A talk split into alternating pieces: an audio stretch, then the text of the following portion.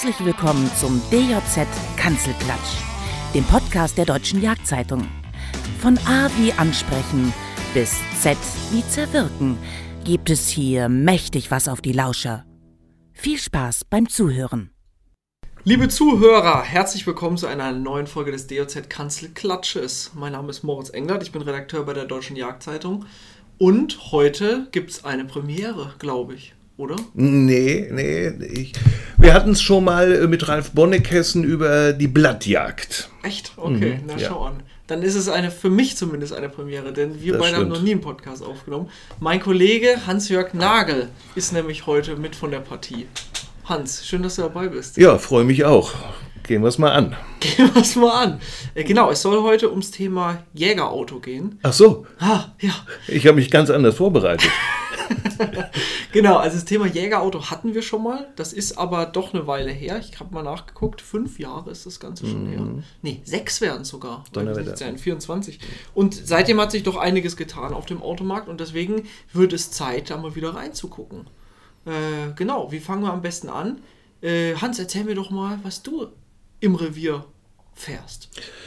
Naja, nun ist es natürlich so, dass ich ähm, als zuständiger Redakteur für die ähm, Autos natürlich häufig Testwagen fahre, über die wir ja auch in jeder Ausgabe schreiben, äh, und zwar in Form von Fahrberichten. Das sind also keine Autotests, wie das wahrscheinlich bei, bei der ADAC oder bei der Autobild ähm, der Fall ist, sondern wir wollen einfach den Jäger ein bisschen ähm, sensibilisieren und, und ähm, auch äh, ja, darauf aufmerksam machen, dass das ein oder andere Auto eben besser fürs Revier ist ähm, und das andere sich eben weniger dafür eignet.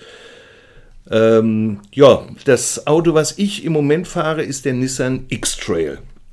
Ich habe allerdings auch schon so ziemlich alles durchgefahren. Ich habe mal so ganz grob überschlagen. Es ist, glaube ich, mittlerweile mein 16.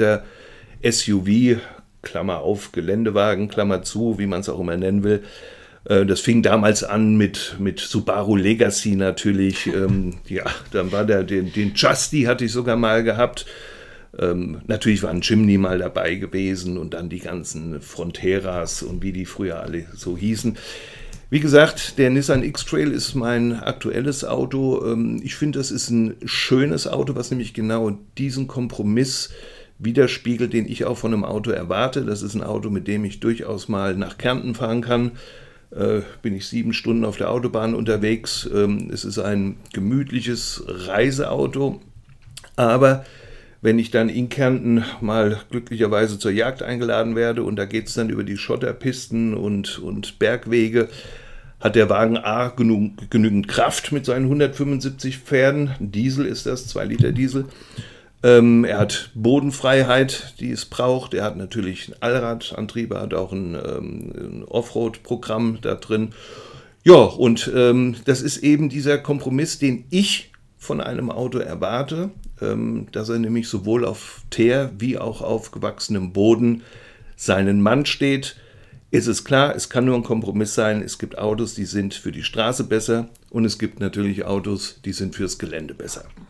Das stimmt wohl. Ich erinnere mich selber, ich hatte auch mal einen Jimny und mit dem bin ich mal nach MacPom gefahren. Von, von Bayern aus zur Jagd. Das war ein ziemlicher Höhenritt. Aber es ging auch. Also es ist nicht so, äh, dass es nicht geht, aber man merkt dann doch sehr deutlich, äh, wo dieses Auto zu Hause ist. Ne? Ja, so, so ging es mir mal mit dem Audi, äh, mit, ach, mit dem Audi sage ich, mit einem Suzuki SJ 410. Der hatte damals, glaube ich, 27 PS ähm, und den habe ich auf der Autobahn äh, zu schnell gefahren. Bei 110 ist mir irgendwann der Motor um die Ohren geflogen. Also das ist ein Auto, mit dem man im Revier wirklich bestens unterwegs war. Der, der war so leicht gewesen, den konnte man mit zwei Mann, wenn man sich festgefahren hatte, hinten rumheben. Echt? Ja, haben wir geschafft, ja. Aber damals hatten wir ja auch noch Kraft, im Gegensatz zu heute. Ähm, wie gesagt, da hat er sich wirklich super gemacht im Revier. Ähm, und aber auf der Straße war das, äh, habe ich den, wie gesagt, mit 110 oder 115 habe ich ihn einfach zu sehr gedroschen und da ist mir der Motor um die Ohren geflogen. Aber es ist ja mit den, mit den Autos sowieso, das ist ja wie die Kaliber- und, und äh, Waffenfrage. Ne? Also fragt 10 Leute oder 20 und jeder hat sein eigenes Revierauto oder Jägerauto, wollen wir es mal so nennen. Es sind ja keine Offroader in dem Sinne, es sind keine Geländeautos, die meisten, die im Revier gefahren werden, es sind die SUVs. Ähm, und da fragt zehn Leute und es wird zehn Antworten mhm. geben, was das Beste ist. Äh, gerade beim Thema SUV, du hast eben schon dieses Kompromiss-Ding angesprochen. Ähm, was ist denn für dich deiner Meinung nach so der, der Kompromiss, den die meisten deutschen Jäger brauchen, also mit dem der Durchschnittsjäger klarkommt?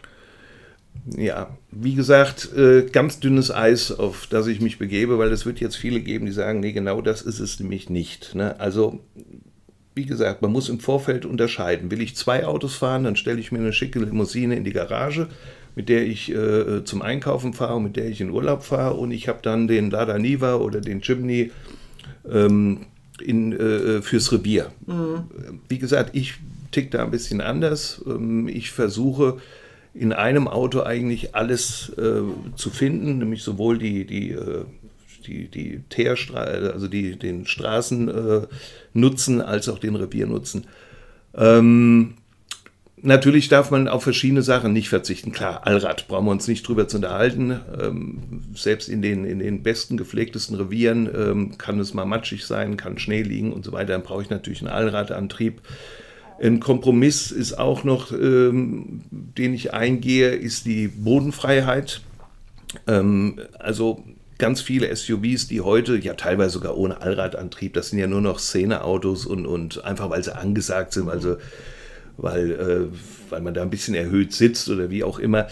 Ähm, das ist natürlich äh, überhaupt nicht tauglich für, fürs Revier. Also Allradantrieb brauche ich natürlich in jedem Fall. Ich brauche eine Bodenfreiheit, die so, sagen wir mal, ab 18 Zentimeter losgeht. Ganz wichtig auch übrigens ist natürlich, ähm, was nutzt mir das beste Schwerdifferential, was nutzt mir der intelligenteste Allradantrieb, wenn ich die Möglichkeiten des Autos nicht auf den Belag bringe. Ne? Mhm. Das heißt also, ich brauche natürlich auch einen, einen, einen ordentlichen Reifen äh, auf meinem Auto. Ähm, aber was heißt ordentlicher Reifen, Hans? Also äh, brauche ich jetzt einen, weiß ich mal, kann ja mal ganz kurz grob einteilen, es gibt, sag ich mal, normale Reifen, Winter-, Sommerreifen, dann gibt es genau. All, Allwetterreifen ja. und dann geht es schon in die speziellere Richtung, indem du so All-Terrain-Reifen oder genau. Matt-Terrain-Reifen, Matt-Terrain-Reifen sind dann so richtig stollige Reifen. Genau. Braucht es das denn?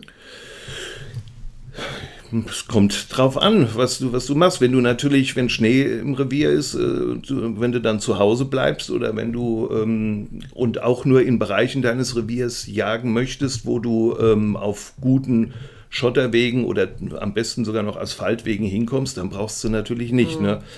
Ähm, aber da wir ja doch irgendwie das ganze Jahr über jagen wollen, zumindest wenn Jagdzeit ist, und auch natürlich mal in die, in die Ecken des Reviers wollen, wo dann vielleicht wirklich nur Rückegassen hinführen und so weiter, da würde ich schon einen AT-Reifen empfehlen. Hm. Ne? AT ist ausgelegt ja. auf 50-50, ähm, das heißt, du kannst also, ähm, die sind im Revier ordentlich, mhm. ist wieder eine Kompromissgeschichte, mhm. ne? sind im Revier ordentlich und sind auf der Straße ordentlich, in beidem natürlich nicht ideal. Ein XT ist fürs Revier besser, habe ich zwei Autos, habe ich die Limousine, wie, wie vorhin gesagt, im, im, in der Garage stehen und habe extra einen Geländewagen, dann kriegt der von mir einen XT-Reifen, das ist ganz klar. Und dann nehme ich auch noch ein paar Schneeketten mit und dann nehme ich auch noch, es gibt so Spikes, die man so dran machen kann, wenn man sich mal festgefahren hat. Ähm, dann nehme ich sowas mit, dann bin ich halt fürs Extreme ausgerüstet. Mhm. Ne? Ansonsten einfach tatsächlich einen, also ein reiner Sommerreifen geht natürlich ganz schnell zu. Das habe ich bei, bei unseren DOZ-Tests, äh, Autotests schon hundertmal erlebt. Ähm, du fährst irgendwo rein und merkst, du kommst nicht weiter, nun, nun arbeitest du mit allen Systemen, die du da hast, ne? und hast es dann vielleicht doch irgendwann geschafft, aus dieser Matschkuhle rauszukommen und dann siehst du, dass diese Reifen praktisch glatt sind, weil sich in jede Rille hat sich der Schlamm festgesetzt, ne? Und da ist natürlich dann kein Grip mehr gegeben, ja. da hast du keine Traktion mehr.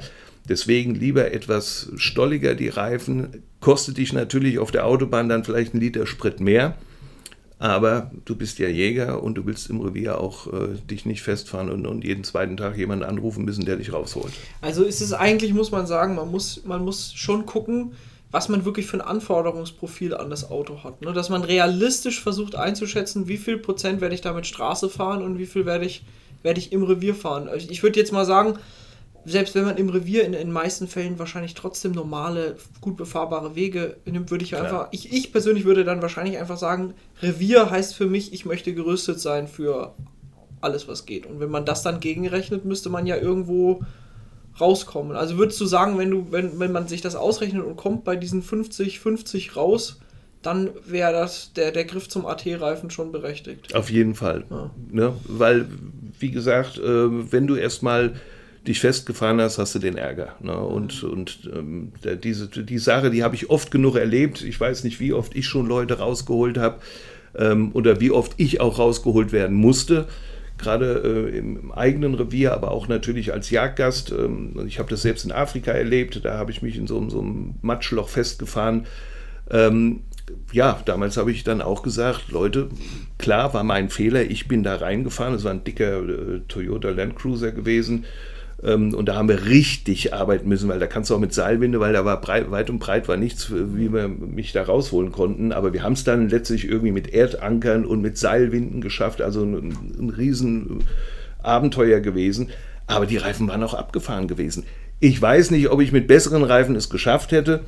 Aber ich möchte im Nachhinein fast davon sagen, ja, es wäre nicht passiert, weil ich habe nämlich plötzlich die Geschwindigkeit verloren. Die Reifen haben etwas zu früh angefangen durchzudrehen. Mir fehlt noch drei, vier Meter, um aus diesem Schlammloch rauszukommen. Und genau diese drei, vier Meter hätte ich wahrscheinlich durch grobstolligere Reifen gewonnen.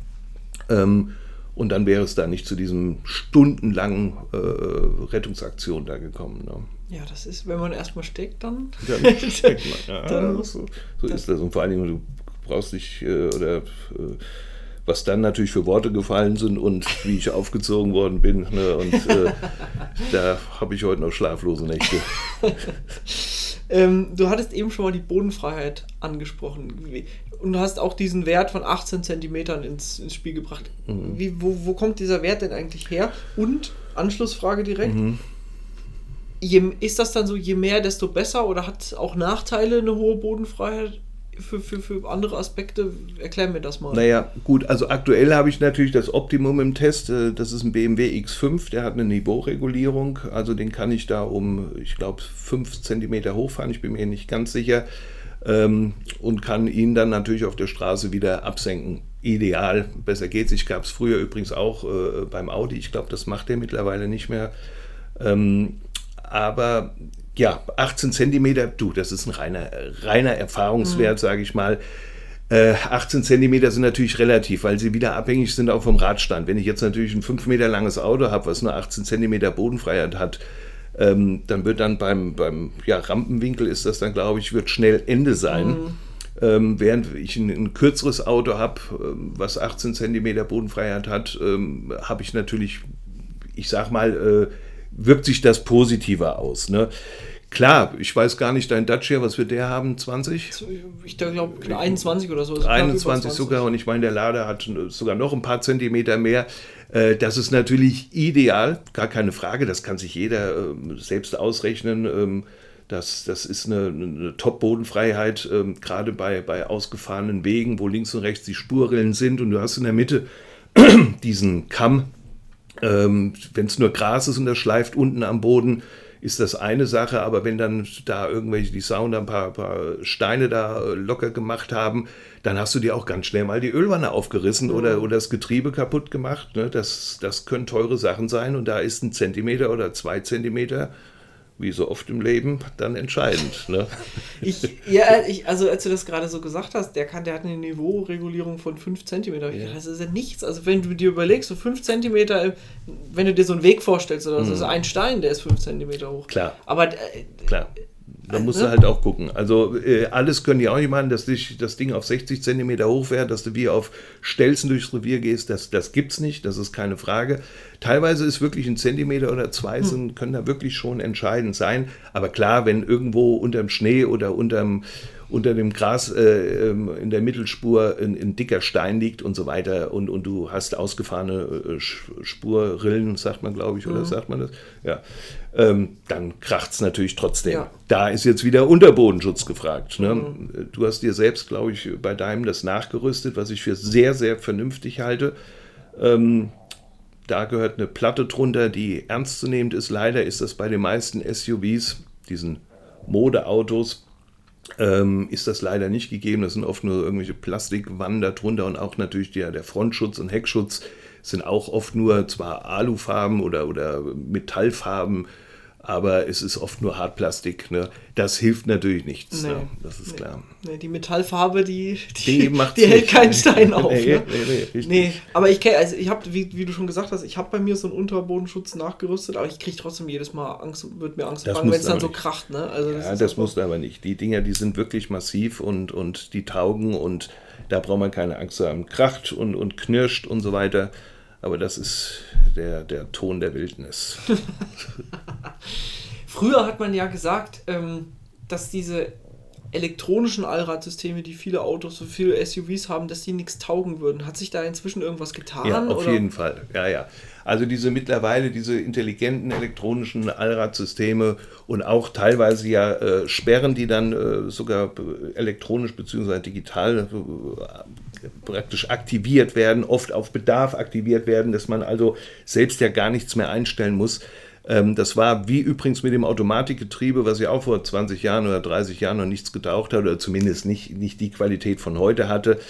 Ähm, also nach meiner Erfahrung, ähm, äh, weil die letzten, was weiß ich, seit 10, 12, 15 Jahren ist ja nichts mehr mechanisch, sondern ist ja wirklich alles äh, dann elektronisch und ähm, die wissen wirklich, was zu tun ist. Also ich staune manchmal, wenn ich dann, ich fahre mich ja manchmal bewusst ein bisschen fest. Mhm. Also jetzt nicht in dem Sinne, dass ich sage, ich fahre jetzt so, dass ich hier nie wieder rauskomme, aber ich muss ja für die Tests will ich ja auch schon Extremsituationen äh, hervorrufen. Ne? Und ähm, und dann erinnert man sich, oh Gott, jetzt hast du dich, verdammt, jetzt bist du doch den Meter zu weit gefahren, jetzt hängst du links und, und rechts steht schon das Rad hoch oder wie auch immer, die Verschränkung passt nicht mehr, wie kommst du jetzt hier raus, ne? Und dann drückst du halt die entscheidenden Knöpfe und, und erstaunlicherweise, also da wundere ich mich oft und bin sehr angenehm überrascht über die ja, muss man wirklich sagen, über die Intelligenz, wie sich, die, wie sich das Allradsystem wirklich die Reifen mit Grip raussuchen und wirklich abwechseln. Mal geht es hinten links,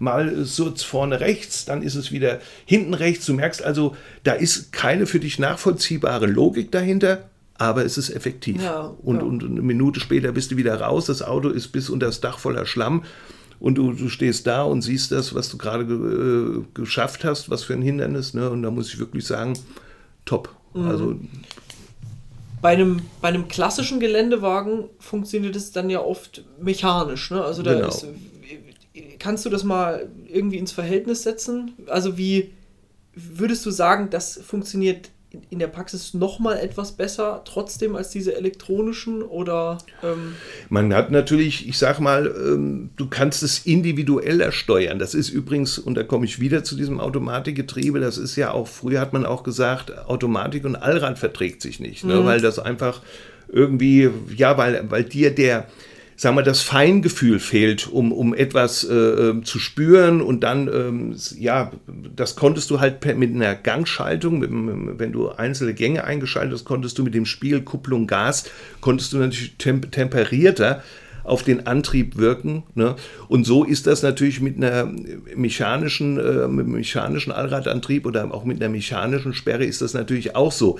Die kannst du gezielter, punktueller auf deine Bedürfnisse einsetzen, aber du brauchst es nicht. Hm. Du brauchst es nicht, weil die Erfahrung, die ich habe, gibt der, der, dem intelligenten Allradantrieb, gibt dem die Chance, der macht das für dich. Du brauchst gar nicht nachzudenken, ja. er macht das. Ja, okay. In den also, meisten Fällen ja, zumindest. Ich muss auch sagen, ich bin auch, also mein, mein, mein Dacia ist ja wirklich jetzt kein, kein Luxusauto oder so, aber ich bin da auch überrascht, wie, wie gut dieser, das ist ja auch nur ein elektronischer Allrad, der funktioniert echt gut. Also ich kann da echt nichts sagen.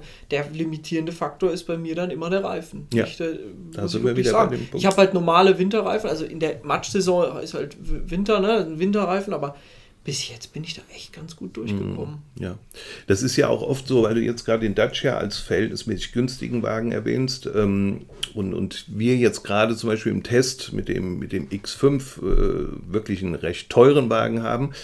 Ähm, es klingelt ja hier eigentlich fast jede Woche ein, zweimal das Telefon, äh, dann rufen uns Leser an und sagen, ja, ich möchte mir jetzt einen neuen neues Auto fürs Revier kaufen. Ich will das jetzt nicht Geländewagen nennen, aber Auto fürs Revier kaufen. Ähm, empfehlen Sie mir doch mal was. Ne? Und das ist, ähm, ja, das ist eine Frage, die man eigentlich insofern gar nicht beantworten kann. Ne? Ähm, Deutschland ist ein Verdrängungsmarkt. Was hier fünf Jahre oder zehn Jahre auf den Straßen fährt, das hat sich auch bewährt. Und man mhm. muss wirklich sagen, es gibt mittlerweile, ich glaube, mit allen äh, Modellen gibt es 120 SUVs, Schrägstrich Geländewagen. Also du hast ein Riesenangebot. Und ähm, das, was sich irgendwie nicht durchsetzen konnte, aus welchen Gründen auch immer, ich denke da mal an diesen Galopper, der, glaube ich, aus Indien kam, das war so ein Mitsubishi äh, Pajero Nachbau gewesen. Hast du noch nie gehört? Hast du noch nie gehört? Nee. Ja, der war mal eine Zeit lang wirklich richtig angesagt, äh, hat es aber irgendwie nicht geschafft. Und diese Sangyong ähm, äh, Autos, die wurden damals auch mit ganz großem äh, Hype hier angekündigt. Ich sehe sie nicht auf der Straße, ich weiß gar nicht, ob es die noch gibt. Also, was ich damit sagen will, ist alles, was auf deutschen Straßen äh, oder was hier in Deutschland angeboten wird, ist mehr oder weniger bewährt. Mhm. Ne? Und die Frage, welches Auto du dir nun kaufen sollst, ähm, ist natürlich klar, Erwartungen, was, was willst du äh, mit dem Auto machen und so weiter. Aber du kannst nichts falsch machen. Ähm, wenn du ein Auto für 20.000 Euro dir kaufst, dann kriegst du auch ein Auto für 20.000 Euro. Ne? Da ist dann halt Plastik drin und da äh, rappelt es auch mal. Ich hatte jetzt auch gerade den neuen äh, Duster im Test gehabt. Äh, da gab es immer eine, einen Drehzahlbereich und das Auto war nagelneu. Gab's, da hat irgendein Blech gerasselt. Mhm. Jo, hätte mich enttäuscht, wenn das beim Dacia nicht so ist. Ne? Irgendwo, irgendwo musst du halt äh, solche Sachen in Kauf nehmen. Übrigens, das Rasseln äh, tut der Qualität des Autos auch keinen Abbruch. Ne? Ähm, Habe ich mehr Geld in der Hand, ähm, dann ja, kauft euch einen dicken Defender oder kauft ihr den, den eine G-Klasse, äh, habe ich auch gefahren. Traumhaft schön, alles, jede Form des Luxuses drin. Klar, wenn man das im Revier haben will, kann man das machen. Wie gesagt, was erwarte ich von dem Auto, was soll es machen, was will ich mit dem Auto machen und wie viel Geld will ich in die Hand nehmen. Das ist die Kaufentscheidung. Ja, ja.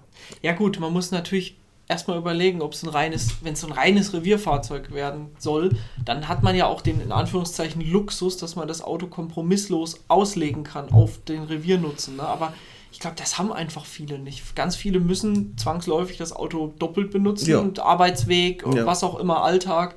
Ähm, oder haben auch weitere Wege zum Revier, sodass sich das halt einfach mit so einem ich sag jetzt einfach mal, mit einem Lada Niva mit Stollenreifen nicht, einfach nicht schön fährt. Ne? Wenn du, genau. wenn du im Revier wohnst oder was, dann ist das alles schön, aber das haben eben die wenigsten. Mhm. Ne? Und dann sind wir eben wieder bei diesem Kompromiss, über den wir vorhin gesprochen haben.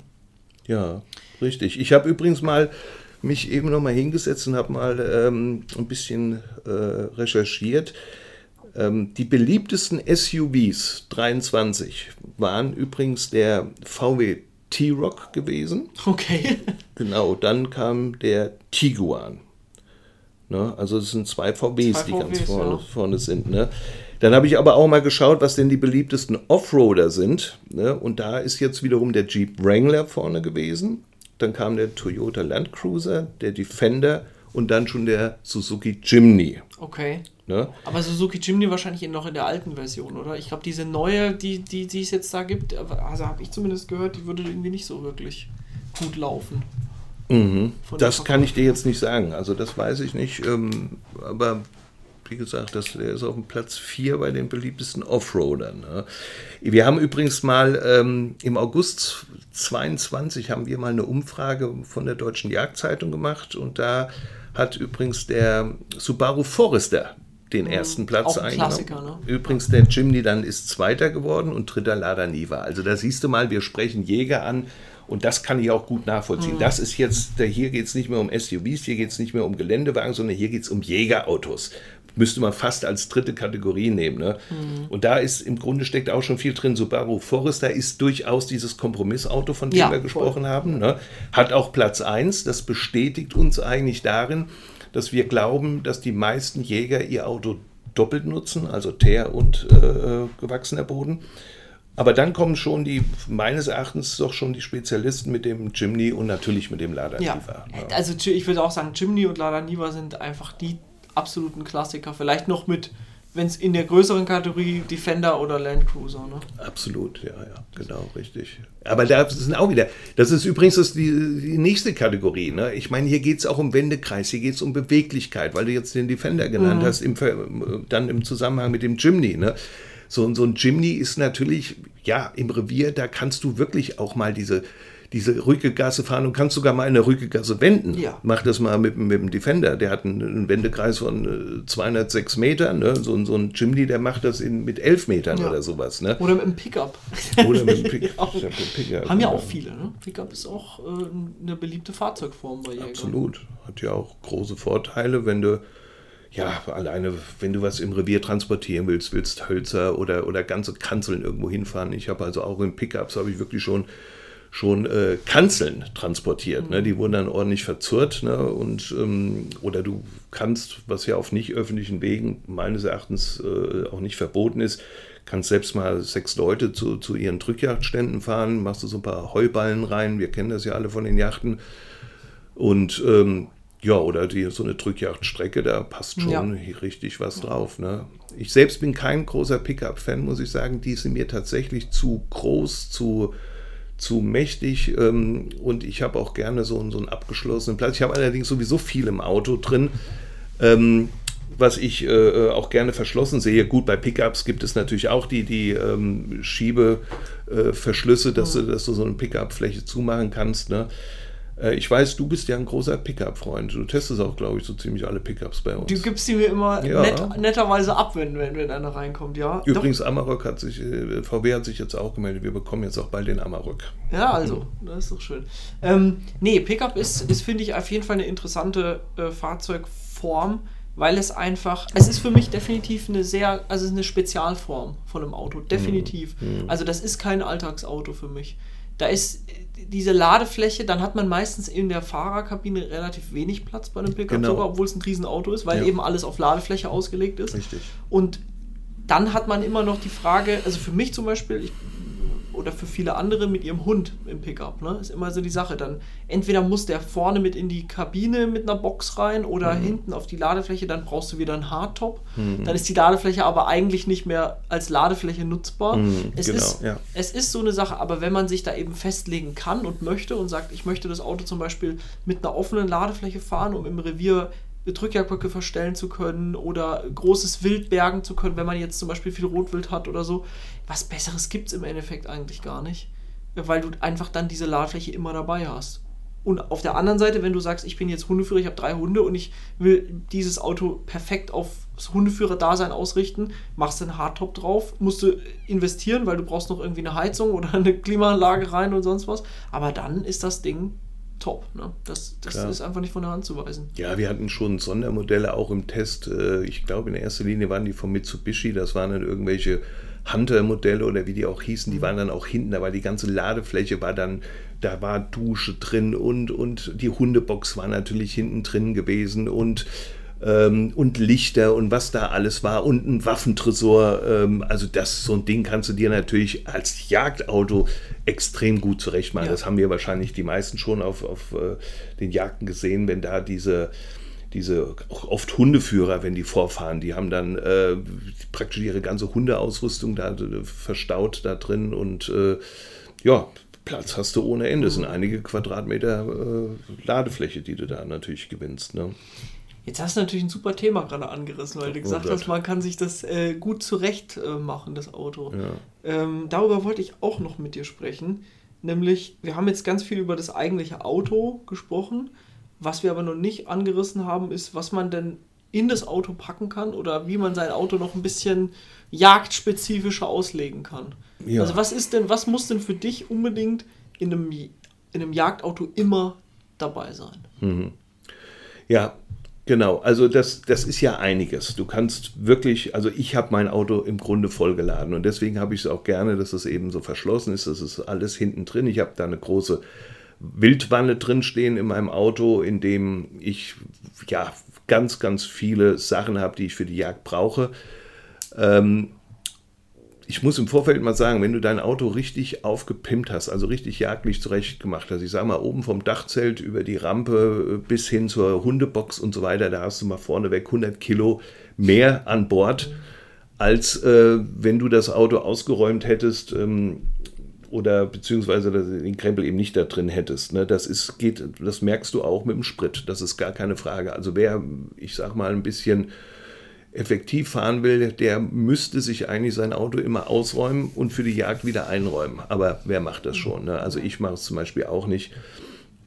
Ja, was, also ich gehe jetzt mal gedanklich mein Auto durch. Wie gesagt, ich habe hinten eine, eine Wildwanne drin. In dieser Wildwanne habe ich natürlich meinen Jagdrucksack drin und, und habe ähm, ja, viele andere Sachen, die ich brauche. Auch so, so natürlich Erste-Hilfe-Zeug ein bisschen erweitert. Ähm, also nicht nur so einfach so ein, so ein Erste-Hilfe-Kissen ähm, oder was man da, so ein Kistchen, was man da hat, sondern da ist schon ein bisschen mehr drin für den Fall der Fälle. Ich habe natürlich verschiedene Leinen drin. Ich habe dieses ganze Hundezeug drin. Der Hund selbst hat natürlich seinen Platz da drin.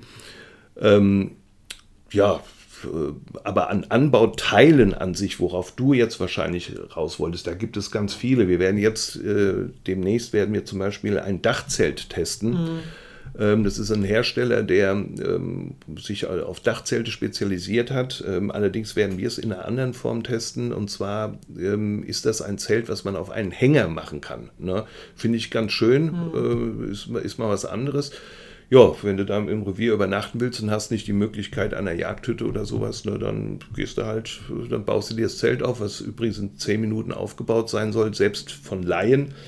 Ähm, also das heißt, äh, da hat man nicht dann diese Schwierigkeiten, wie man das noch von früher kennt. Äh, Zelt aufbauen ist schnell gemacht, aber das Ganze wieder in die Verpackung zu kriegen, unmöglich. Ein Höllenritt, ja genau. ja, dann ist natürlich, viele Jäger haben Rampen dabei, ähm, zum Beispiel auch, damit der Hund die Rampe hochgehen kann, aber die kann ich natürlich auch nutzen, um, um Wild hochzuziehen. die sogenannte Rampensau. Die sogenannte, ist das, das, ist die Rampensau, ja. in der Tat. So kommt, ja. Da kommt das her. Das Donnerwetter. Ja, du. Jetzt bin ich baff. Ja, genau. Aber es ist in der Tat so, wir hatten das ja auch mal vor einigen Jahren, haben wir mal so, so Survival-Tricks im Revier vorgestellt. Also was kann man machen, wenn man wenn man äh, nicht weiter weiß, so in etwa. Und ähm, damals haben wir Rampen aus, ähm, haben wir eine Rampe aus ähm, ja, Holzstämmen gebaut, so, so dünnen äh, Fichtenstämmen. Mhm. Ja, das geht. Ne? Also so kriegst du auch alleine die, die 100 Kilo Sau kriegst du notfalls da hoch. Ne? Und ähm, ja, was, was noch? Ja, natürlich Anbauteile, klar. Äh, Wenn es nicht sowieso schon dabei ist, An Anhängerkupplung äh, muss, ist ein Muss, gar keine Frage. Übrigens ist äh, so eine Sache, ne, wir kriegen so viele Testautos, die keine ja. Anhängerkupplung ja. haben. Ne? Also das ja. ist Wahnsinn. Klar, ist, die schicken das so, aber an ein Jägerauto muss eine Anhängerkupplung immer dran. Klar, aber das haben die oft dann nicht im Pool drin. Dafür hast du aber, was weiß ich, zwei Schminkspiegel und, Perfekt, und so weiter. Das passt ja auch ein bisschen zu dir. So. Wichtig auch hier, dürfen wir nicht vergessen, äh, um wieder Männerthemen zu machen, äh, Seilwinde. Seilwinde ganz, ganz, ganz wichtig. Ähm, und äh, ja, nicht nur um äh, sich selbst mal irgendwie über äh, Bäume dann äh, aus irgendeiner verfahrenen Situation rauszuholen, sondern wir hatten gerade letztens den Fall, dass in einer wirklich ungünstigsten äh, Lage eine Sau verendet ist bei einer Drückjacht. Das war ähm, eine Senke, da ging es vielleicht wirklich 50 Meter runter und ähm, selbst von unten war kein Rankommen gewesen, weil da überhaupt keine Wege hingeführt haben. Also das irgendwie hätten wir es von unten machen können, aber da ist ein Kollege mit, mit seinem, ähm, der hat übrigens noch diesen, ähm, wie hieß der, der, der Mercedes äh, Pickup? Ähm, oh, X-Klasse. X-Klasse war das, genau, ja. ja. Ist der vorgefahren und hatte ähm, Seilwinde, eine Seilwinde äh, vorne, eine Frontseilwinde gehabt mit tatsächlich 50 Meter Schnur. Wahnsinn. Das ist natürlich, und die darf man auch wirklich tatsächlich nicht zu kurz haben oder man muss äh, so Bergsteigerseile zur Verlängerung dabei haben. Ja, das war natürlich äh, ein super Bergen dann. Ne? Also, ja. also Seilwinde halte ich auch für ausgesprochen wichtig. Aber zum Thema Seilwinde, in einem normalen Auto ähm, baust du ja nicht vorne eine Seilwinde ein, oder? Es gibt ja auch diese Seilwinden, die du so mit dem 12-Volt-Stecker dann irgendwie anschließen kannst, wenn das Auto das hat oder so, ne? Taugen die was? Also früher, ich kenne die von früher, da hieß es immer, die werden, würden nicht so richtig funktionieren. Richtig. Also ähm, die sind dann oft auch auf, ich glaube, unter drei Tonnen ausgelegt. Ne? Ähm, also das ist natürlich, das sind wirklich nur Kompromisse. Das kann dir helfen, mhm. so ein Ding, ne? aber eine fest verbaute, äh, ordentliche Qualitätsseilwinde, die dann wirklich auch bis, bis 6, 7 Tonnen und so weiter zieht, ne? Ähm, gerade wenn du dein Auto bewegen willst und noch ein festgefahrenes Auto, dann kann natürlich so eine, so eine einfache, ich möchte mal fast sagen, mobile Seilwinde, die, ähm, die wird dann diesen, äh, die, die wird dir da nicht groß weiter, mit der wirst du nicht sehr zufrieden sein. Also ich würde schon anbauen. Oh ja, aber zum Wildbergen wird es ah, schon ja, reichen. Das ist ja ne? kein Thema, klar. Ja. Wenn man das jetzt sagt, man hat das nur für, für die Sau, die dann irgendwo, wie du es gerade beschrieben hast, unten im Graben liegt oder Klar, so, ne? das, das wird funktionieren, ja, ja, da bin ich überzeugt von. Ne? Ich habe auch eine, ähm, und äh, mache das auch ganz gerne. Äh, aber wie gesagt, das ist jetzt, äh, das ist nicht das, das Ultimo, aber zum Wildbergen reicht das mhm. allemal. Ne? Übrigens, was ich auch noch für, für wichtig halte, ist natürlich auch eine, eine Schaufel im Auto zu haben. Ne? Ähm, um sich notfalls äh, mal freigraben zu können, wenn man. Also wir reden jetzt immer von Extremsituationen. Nochmal für die Jäger, die jetzt zuhören, die die wirklich nur die Feldwege fahren, so weit ist das natürlich alles Kokolore. Es braucht kein Mensch dann eine, Schaufel. Ne? Und wenn du, wenn du auch noch einen Bauern in der Nähe hast und, und hast den angerufen ähm, und der ist in fünf Minuten mit seinem Traktor da, um dich irgendwo rauszuholen, äh, ist das natürlich die ideale Lösung. Mhm. Ne? Aber wir gehen jetzt mal davon aus, dass du wirklich ein bisschen vielleicht alleine unterwegs bist, vielleicht keinen kein Netzempfang hast, dann ist schon so eine, so eine Schaufel mal gut, um sich im Notfall mal rausgraben zu können. Es ist aufwendig, ich habe das oft genug gemacht, es, ist, es dauert Stunden, aber am Ende kommst du halt raus oder du hast auch irgend so ein Sandblech dabei oder du du nimmst deine, deine Gummifußmatten und, und legst sie unter die Reifen, um mhm. ähm, mal wieder irgendwie zwei, drei Meter vorwärts zu kommen. Das kann oft entscheidend sein, weil du dann, hast, weil du dann wieder mhm. Schwung hast und, und zumindest dann irgendwie den Weg immer weiter kommst. Ich habe das bei, bei meterhohem Schnee bei mir im, im Odenwald erlebt. Ähm, da bist du, also da habe ich für 100 Meter habe ich zwei Stunden gebraucht, aber dann war ich an einem Punkt, wo ich dann auch wieder, äh, wo der Schnee dann ein bisschen dünner geworden ist und wo ich auch ein bisschen tiefer war. Und äh, dann hat der, der Eigenschwung des Autos gereicht und dann konnte mhm. ich durchfahren. Dann habe ich das ganze Zeug da liegen lassen, was ich da bis also ich bin ohne Fußmann und so weiter nach Hause gefahren. Weil jetzt wieder anzuhalten wäre nämlich genau das Falsche gewesen, mhm. dann, dann hätte ich wieder gestanden. Ne?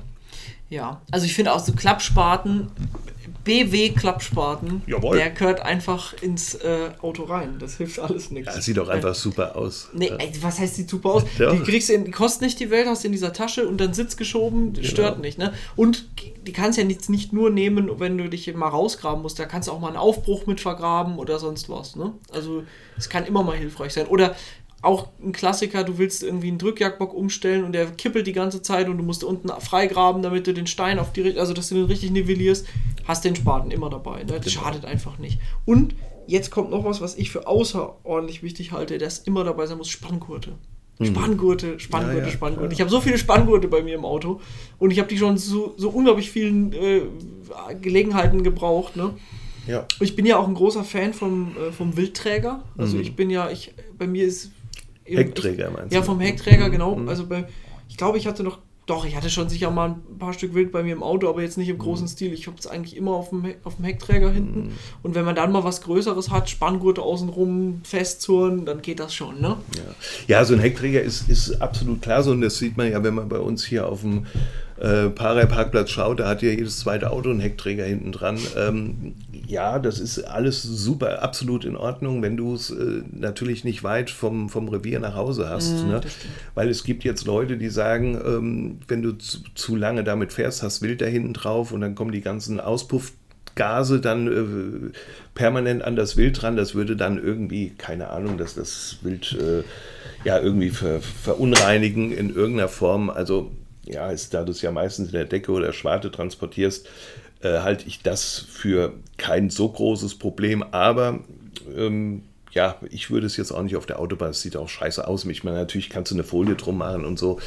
Aber ähm, ich selbst muss sagen, da, da, bin ich wie in so vielen anderen auch, da bin ich oldschool. Dann wird die Wildwanne, von der ich vorhin gesprochen habe, wird ausgeleert. Dann kommt alles, was in der Wildwanne ist, kommt, kommt äh, hinten auf die Rückbank. In die Wildwanne kommt die Sau. Der Hund muss vorne ähm, was allerdings auch alles nicht so in Ordnung ist. Der in der Theorie, das würde nie in der Praxis stattfinden. Nein, nein, nein, aber theoretisch würde er dann vorne im, im Beifahrerfußraum sitzen ne, und ähm, ja, so mache ich das. Ja, ja. Nee, also das, das stimmt schon mit den Heckträgern. Ähm, Gerade wenn du das Wild schon aufgebrochen hast, ich würde es dann mhm. auch nicht offen da drauf legen. Da habe ich dann auch eine Wildwanne, die ich drunter lege und vielleicht sogar noch eine Plane, die man drüber legt, genau, bei kleineren, ja. bei einem Reh oder einem Frischling ja. oder so. Ähm, ansonsten wenn es geht, unaufgebrochen zur Wildkammer. Also ich habe jetzt halt den Vorteil, ich, ich fahre fünf Minuten vom Revier zur hm. Wildkammer, ja, der wird in der Wildkammer aufgebrochen und ich haus halt hinten auf den Heckträger vorher drauf. Das ist nicht das Problem. Aber es gibt ja auch eben diese längeren Fahrten. Genau. Ich habe mal ein Bild gesehen, ich weiß nicht, ob du das kennst. Da ist so ein ähm, Lamborghini und hinten liegt so ein Weißwedelhirsch drauf verzurrt aus den USA. Fand ich großartig. Nee, kenne ich nicht, aber ja, lustig. ähm, jetzt ist ein Thema, das immer mehr kommt, ist E-Mobilität. Ja. Ähm, findet das in, im, im SUV-Offroad-Bereich vernünftigerweise statt oder wie, wie, wie ist das zu bewerten? Also es ist absolut so, warte mal, ich hatte mir irgendwo auch nochmal Zahlen rausgeschrieben. Ähm, ja, übrigens äh, ganz kurz zur E-Mobilität. Ähm, Im Vergleich von Dezember 23 zu äh, November 23 ist die Zahl der zugelassenen E-Autos um 50 Prozent eingebrochen. Boah, mhm. Wahnsinn. Ja, es liegt wahrscheinlich an irgendwelchem Auslaufen von Fördergeldern mhm. diesbezüglich, ne? oder vielleicht ist auch dieser ganze Trend äh, äh, bisschen ins Stocken geraten. Ähm, de facto ist es aber tatsächlich so, dass aktuell jedes vierte Auto äh, irgendeine Form von E-Antrieb hat. Ne? Und das ist bei den SUVs ist das tatsächlich genauso. Ähm, also praktisch, naja gut, jetzt haben wir wieder ein paar äh, Verbrenner gehabt, aber es, wir hatten jetzt in letzter Zeit einige äh, mit E-Antrieb, ob das nun Plug-ins waren, wir hatten auch äh, reine E-Antrieb-Autos. Ist im Grunde, ja, natürlich, also die, die Fahrerei ist, ist schon ein großer Unterschied. Aber ich sage mal, die Vorteile für Jäger und, oder Nachteile, ähm, sind da begrenzt. Natürlich kannst du sagen, wenn ich mit dem E-Antrieb ähm, durchs Revier fahre, dann summt das Auto. Ich habe das selbst mal erlebt, dass ich äh, nach dem Morgenansitz bin ich, äh, also das nennt sich bei uns äh, Streuobstwiesen, bin ich durch die Streuobstwiesen gefahren und da habe ich im Hang über, also oberhalb von mir, habe ich eine Rotte Sauen vielleicht auf, auf 60, 70 Meter äh, brechen gesehen und ähm, die haben sich überhaupt nicht stören lassen. Mhm. Die, haben, die haben das überhaupt nicht gehört. Ne? ja, wenn man das will und, und äh, das hat alles, ja, es ist schön, man fährt leise, man fährt natürlich auch ähm, ähm, umweltschonender durchs Auto, äh, durchs Revier. Ähm, ja, aber es, äh, der Allradantrieb, das, das Vorankommen, das ist kein großer, kein großer Unterschied. Mhm. Ja. Natürlich hat, ich sage mal, die Schubkraft reiner E-Antrieb, die ist natürlich gewaltig, aber das ist ja für uns fürs Revier uninteressant. Ja, ne? Auf der Straße ist das alles äh, schön und gut und, und da erkennt man auch viele Unterschiede. Im Wald, im, im Revier sind genauso die Faktoren, die für einen Verbrenner gelten, auch für ein E-Auto wichtig. Ne? Und ähm, insofern sage ich bis darauf, dass man, dass man natürlich äh, weniger oder keine Abgase im reinen E-Antrieb äh, ausströmt und dass man ähm, sehr leise surrt. Ähm, ja, das sind die großen, das sind die beiden Vorteile. Mhm. Also das mit dem leise finde ich auch ganz nett, ja. aber ich sehe jetzt auch nicht so, wo ich also Eben. was jetzt eine Kaufentscheidung beeinflussen nee. würde. Ja, genau. Ein Nachteil, den ich auf jeden Fall sehe bei einem reinen Elektroauto, wenn dir da mal der Saft ausgeht in der Pampa, dann stehst du halt echt blöd da. Weil wenn dir, wenn, wenn der Tank leer ist, dann kann dir notfalls ein Bekannter noch einen Kanister Benzin vorbeibringen und du kannst nochmal weiterfahren, ne? Bis zur nächsten Tankstelle. Das ist alles kein Problem. Aber ne, bis, der, bis der da genug Waterbatterien angebracht hat, dann, ja. um dich voranzubringen, da vergeht das, eine Weile. Ne? Das dauert eine Zeit, ja, das ist schon richtig.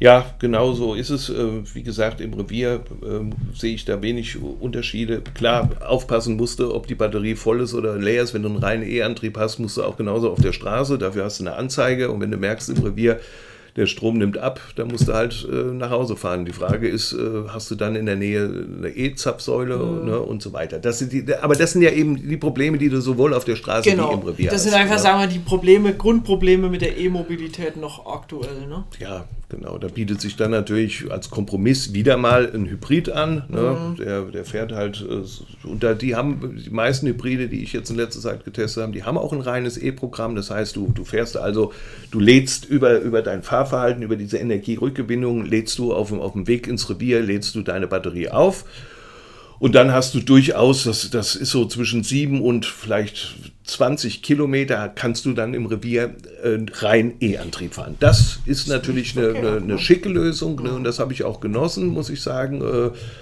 weil du irgendwo ja gutes Gefühl hast, leise im Revier zu bewegen, das haben wir ja alle im Blut ähm, und das ist schön. Und natürlich, dass man da jetzt auch nicht äh, das Revier verstänkert, wobei ich das jetzt nicht, um Gottes Willen, also ähm, so sehe ich das jetzt auch nicht, aber ähm, ja, kann man sich dann so schön reden. Ja, ne? ich glaube nicht, also faktisch sind wir uns einig, wird das nicht einen Unterschied machen, aber es ist halt vom Gefühl her ein bisschen anders. Ja. Ne? Ich finde es auch schöner, mit dem Schalldämpfer und ohne Gehörschutz zu jagen. Ne? Also Gehörschutz nervt auch, wenn ich ihn aufhabe, ne? weil Richtig. die Geräusche nicht na natürlich sind.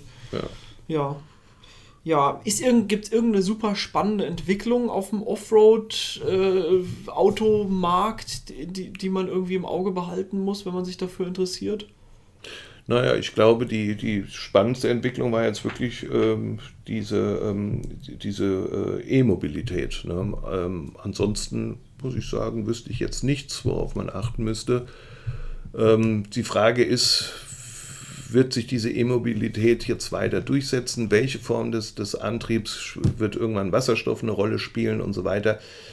Ähm, das wird man alles sehen. Ähm, also ich glaube, die Automobilindustrie weltweit ist sehr innovativ. Da steckt immer irgendwas, ähm, da ist immer irgendwas zu erwarten. Wir sollten uns einfach überraschen lassen. Ne? Aber was natürlich ähm, insofern auch interessant ist, sind die Alternativen zum Auto ne, im mhm. Revier. Ne? Also wir hatten ja jetzt, wir haben jetzt verschiedene Sachen diesbezüglich äh, auch ähm, für die DOZ getestet. Ich hatte zum Beispiel vor einiger Zeit ein Jäger E-Bike gefahren. Okay. Ne? Wie muss man sich das vorstellen? Ja, das ist äh, teuer, muss man sich das vorstellen, weil es ja für Jäger ist. Ne?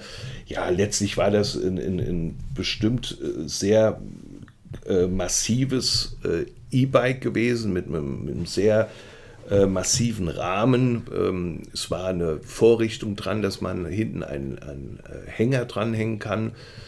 Ähm, ja, und hatte halt ja, unterschiedliche Gänge natürlich gehabt. Ne? Und also ich sag mal, und als da das ja auch E-Antrieb hatte, also ein E-Bike war, ist das natürlich ein sehr angenehmes Fahren. Jeder Hügel, den du da, wo du normalerweise denkst, Gottes Willen, wie komme ich da nur hoch? Ne?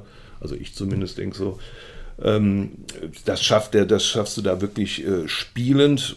Ja, interessant für Menschen, die es wirklich, die direkt im Revier wohnen. Warum nicht? Die, die abends rausgehen, um ihr Reh zu schießen oder ihren Frischling zu schießen. Also ich möchte hinten auch kein kein, ähm, keinen dicken Hirsch drin haben, ne, auf dem Hänger dann oder, oder eine dicke Sau.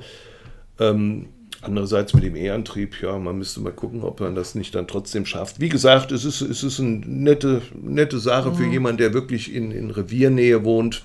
Äh, kann man machen, kommt natürlich auch bei, bei, äh, bei den Waldbesuchern, bei den, bei den äh, Waldnutzern, kommt das natürlich klasse an. Ne? Also die, wenn da so ein protziger äh, Mercedes da durchs äh, Revier fährt und die müssen zur Seite springen, die, die Mountainbiker und, und, und Hunde, Spaziergänger, ist das natürlich was anderes, als wenn du da mit deinem Fahrrad lang fährst. Ne? Ich finde die Idee auch irgendwie, also es hat schon was, wenn man das passende Revier dafür hat oder so. Ja, ähm. man sieht es man sieht's nicht oft. Ne? Mhm. Natürlich äh, bist du dann auch wiederum, weil wir es gerade vorhin von den Sachen hatten, ähm, die man so mitnimmt, du bist natürlich ein bisschen beschränkt. Ne? Also Klar du kannst nicht so viel mitnehmen. Gut, der Hund kann nebenher laufen, die Waffe kannst du dir im Notfall überhängen, was auch erlaubt ist. Ne? Viele gibt es ja, die zweifeln daran, aber nein, auf dem Weg zur Jagd kannst du die Waffe dir auf den Buckel schnallen. Gar mhm. kein Thema, wenn du auf dem Fahrrad sitzt. Ne?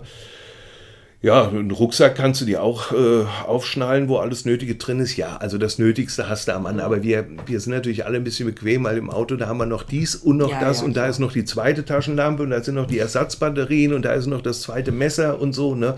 Ähm, Macht es natürlich ein bisschen bequemer. Aber ich kann wirklich nur jedem empfehlen, wer das kann, also wer, wer äh, wirklich so reviernah lebt, dass er, ähm, ähm, dass er da mit dem Fahrrad hinfahren kann, auf jeden Fall eine schicke Sache. Hat irgendwas, hat auch ein bisschen sportlichen Charakter, man hat Wind um die Nase. Und ähm, wie gesagt, es kommt auch bei den Waldbesuchern äh, deutlich besser an, als wenn man da mit einem dicken Auto durchfährt. Ähm, Zumindest mal ab und zu kann man, ja, ne? als, klar. als, als ja. Warum nicht? Genau, richtig. Gibt es noch andere Alternativen zum klassischen Auto, die du schon hattest? Oder getestet hast? Ja, jetzt hatten wir ja gerade jüngst äh, dieses äh, Dreirad, ein motorisiertes Dreirad, übrigens auch mit E-Antrieb. Ähm, das, äh, was wir jetzt übrigens gerade verlost haben. Müsste jetzt in einer der nächsten DOZ-Ausgaben wird dann der Gewinner gemeldet. Also wir haben ähm, im Test ein äh, von Move Eco heißt die Firma, hatten wir ein Dreirad gehabt. Schön dunkelgrün, E-Antrieb und hinten eine kleine Ladefläche von vielleicht 1,50 Meter mal Meter oder sowas. Ne? Ja, und da fährt man eben und brummt durchs Revier, beziehungsweise brummen ist da Sumpf. nicht viel, summt durchs Revier, genau. Ja, kann man so machen. Ähm, das äh, hat auch für Aufsehen gesorgt. Äh, es gab viele, die am Anfang darüber gelacht haben, die gesagt haben, was ist das für ein, für ein Vehikel? Ne? Aber nee, ähm, es ist tatsächlich ähnlich wie das Fahrrad, vielleicht sogar noch etwas, äh, also wie das E-Bike, vielleicht dann noch etwas äh, besser, weil da jetzt brauchst du gar nicht mehr reinzutreten, sondern fährst halt mit E-Antrieb. Ich bin damit auch, glaube ich, weiß ich gar nicht, 60 Kilometer hat da, glaube ich, eine, eine Batterieladung gereicht, meine ich. Oder waren es 30, 30 oder 60, ich bin mir nicht mehr sicher. Kommt dann natürlich auch auf das Fahren drauf an, wenn du natürlich hoch und runter und die Buckel hochfährst, braucht er mehr Kraft, äh, als wenn du, wenn du ebenerdig fährst. Ne? Nein, kannst wunderbar in die letzten Ecken des Reviers fahren. Es hat auch eine gewisse Geländetauglichkeit und ähm, ja, steigst ab, pirscht dann die letzten 200 Meter zum Hochsitz, gehst hoch, machst Beute, fährst dann mit deinem, mit deinem Dreirad dahin und äh, holst das ab und fährst wieder durchs Dorf, lustig grüßend und ja. Und hast alles richtig gemacht. Und hast im Grunde alles richtig gemacht. Ne? Ja. ja, oder Alternative zu Autos natürlich auch das Quad. Ne? Stimmt, ja. Ja, die Quads hatten immer, haben immer den, den Nachteil, dass die so extrem laut sind und ähm, da, gibt es aber mittlerweile auch so Silencer heißen die, also so äh, Schalldämpfer. Ähm, ich glaube, Polaris hat das unter anderem gemacht. Ähm, ja, und es ist irgendwo, ich glaube, bei den Leuten, also ich habe das beobachtet im Wald, ähm, das wird nicht so gerne gesehen von anderen. Ne? Mhm. Also das hat immer irgendwas Protziges, es hat eher was Sportliches.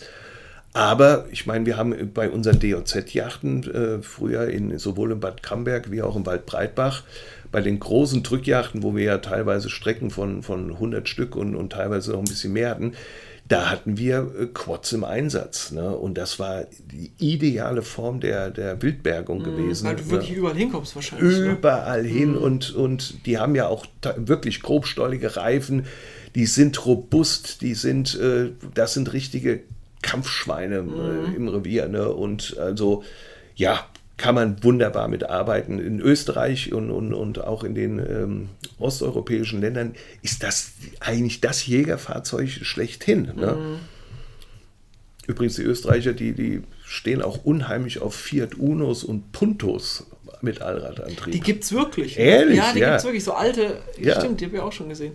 Also die habe ich gesehen, die sind die unmöglichsten Wege gefahren ne? und, und mit, so, mit so merkwürdigen Fiat Punto. 4 ja, ja. vier Diese ne? alten eckigen, ne? Ganz genau, ja, ja, ja. ja die müssen, also das habe ich einige Male da beobachtet. Ne? Und äh, ja, da sieht man mal, wenn man gescheit fahren kann, kann man wohl mit jedem Auto da in die ja, Was heißt Ecken. mit jedem? Ich glaube, ich, ich glaub, die haben permanenten Allrad auf ja, alle äh, Reifen. Das funktioniert schon. Wieso ja, nicht? Ne? Hat auf jeden Fall was, ja. Genau, und um wieder zurückzukommen auf diese ATVs, ähm, diese, diese äh, Quads, die ja wie falls jemand mit dem Begriff nichts anfangen kann, das sind ja wie so Motorräder mit vier Reifen. Kann man das so beschreiben? Ja. ja, ne? ja. Und man sitzt, also hat noch einen äh, zweiten Sitz hinten, also praktisch kann hinten noch einer mitfahren, wenn man das möchte. Klar, so mit dem Ding kriege ich natürlich meinen Hund nicht ins Revier, ne? das ist klar. Wobei es die auch wiederum mit Anhängerkupplung gibt. Und wenn ich dem Hund das beigebracht habe, kann er sich hinten in den Anhänger setzen. Ne? Die gibt es auch in Side-by-Side-Varianten. Mhm. Ähm, überdacht. Also da gibt es ja, oh, was die alles, was es da auch für, für ein ja, das ist natürlich interessant, was es da für Extras noch gibt. Da kannst du vom Schneeschild über, über ähm, einen Frontträger, ähm, die kannst du unheimlich toll natürlich aufrüsten. Gewehrhalterungen natürlich, Zusatzscheinwerfer. Ähm, sieht ein bisschen martialisch aus, aber es, die sind, das sind richtige Revierfahrzeuge. Ja, genau, aber das sind halt nur Revierfahrzeuge. Das sind reine das Revierfahrzeuge, ja. Damit, äh, ich, um auf dein Eingangsbeispiel zurückzukommen, na, zur Jagdeinladung nach Kärnten. Mhm weniger. Man muss halt zwei Wochen vorher losfahren und keine öffentlichen Wege benutzen. Richtig. Nein, die Dinger kannst du ja anmelden. Also solange du keine Veränderungen machst, die jetzt äh, gegen die äh, Straßenverkehrsgesetzgebung äh, verstoßen, kannst mhm. du ja die auch äh, anmelden und die sind ja auch für den Verkehr tauglich. Ne? Aber dafür sind sie nicht gemacht. Äh, bei den Quads habe ich das erlebt. Da gibt es welche, die haben 80, 90 PS, mit denen kannst du 140, 150 fahren. Äh, macht übrigens auch Spaß, mal abgesehen, wenn man mal vom Revier mal weggeht, das abends mal zur, zum, zum Eisessen irgendwo hinzufahren im Sommer bei 30 Grad. Ne? Das macht super Spaß. Ne? Also das ist auch nicht nur ein Revierfahrzeug, das ist auch ein, ein tolles Freizeitfahrzeug. Ne?